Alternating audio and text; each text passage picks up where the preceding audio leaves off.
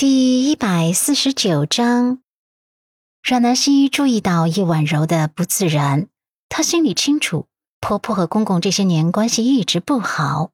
婆婆是个女人，这些年一直独守空房，难免会对公公有所不满。还是那句话，冰冻三尺，非一日之寒呐。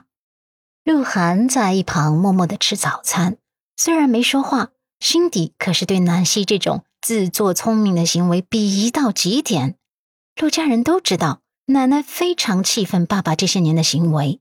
这个不知死活的阮南希，居然还敢提一起去爸爸那边度假，怕是活腻了吧？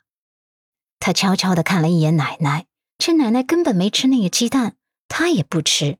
这个家里，奶奶是一家之主，他不管做什么都要考虑奶奶的心情的。就这样，阮南希有心煮的鸡蛋。除了他自己，别人都没吃。叶婉柔的掉在地上，不能吃了。奶奶没吃，鹿晗也没吃。他有些小沮丧。就在他微微叹息的时候，陆漠北拿起一个煮鸡蛋，剥开吃了起来。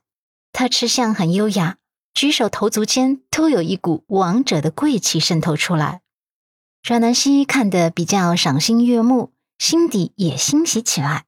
男人这行为算是对他的一种支持和鼓舞吧，他也不用沮丧了。至少这个家里是有一个人支持他缓和爸爸和这个家之间的关系的。这顿早餐因为提到了陆仁峰，所以气氛好像不太美好了。不过因为陆漠北吃了鸡蛋，南希不气馁了。他明白这件事得慢慢缓和，是一下子急不来的。早晨过后。陆漠北去公司上班，陆家老太太被叶婉柔陪着去园子里听戏去了，管家跟丽姐也跟着一起去了，家里只剩下南希和鹿晗了。阮南希在厨房中忙碌着，母亲受伤住院了，父亲那边就没人照顾了。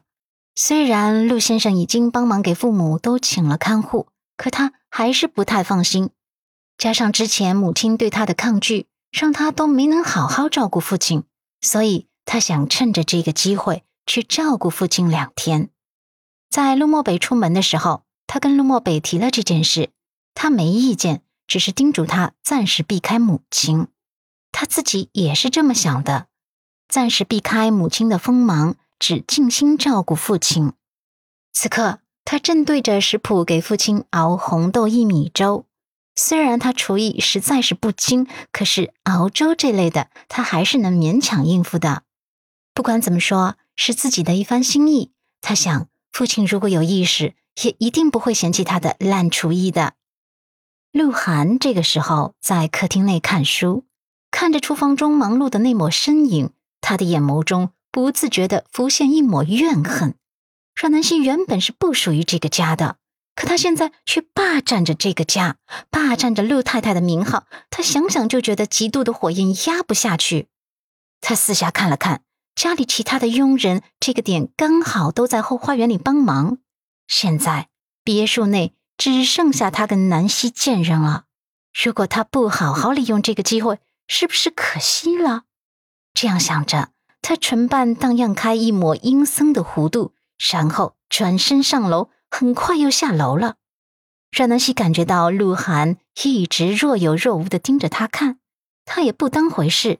他认真的煲粥，直接无视鹿晗。他煲好粥之后，就将粥盛在一个保温盒内。当他拎着保温盒走出厨房的时候，鹿晗正在打电话。啊，他那个傻瓜怎么可能知道这事？嗯，不知道的，肯定不知道。这件事在我们家就是个禁忌，他怎么可能知道呢？你说的对，他现在就是小人得志，以为自己真的飞上枝头当凤凰了呢。其实啊，他是最可怜的那一个。像，真的很像。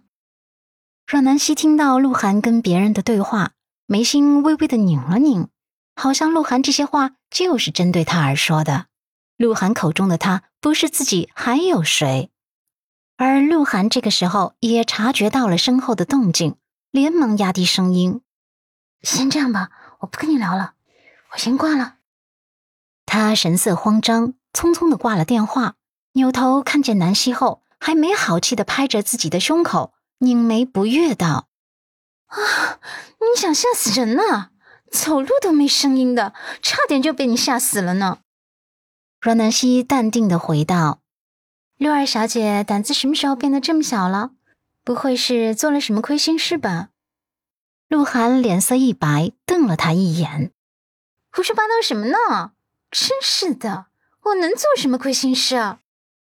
他话虽然这么说，可是那躲闪的眼神明显就像是做了亏心事的。这很明显就想阮南希对号入座，确定之前鹿晗电话中说的傻子就是他。鹿晗匆匆转身，拿起书就走，可是刚走两步，书中夹着的一张照片掉了下来。阮南希蹙眉，刚想提醒他的时候。鹿晗已经转身上楼了，而书中的那张照片就掉在南希的脚边上。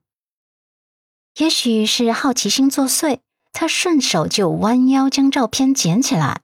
当他看见照片上那个明眸皓齿的女孩时，脑袋有一瞬间的懵，几秒后，理智才一点一点的回笼。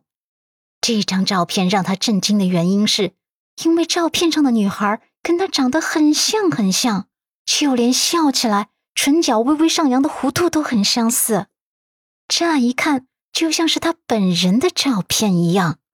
可是显然这根本不是他的照片，他不记得自己拍过这样的一张照片，他的照片更加不可能从鹿晗的书中掉出来。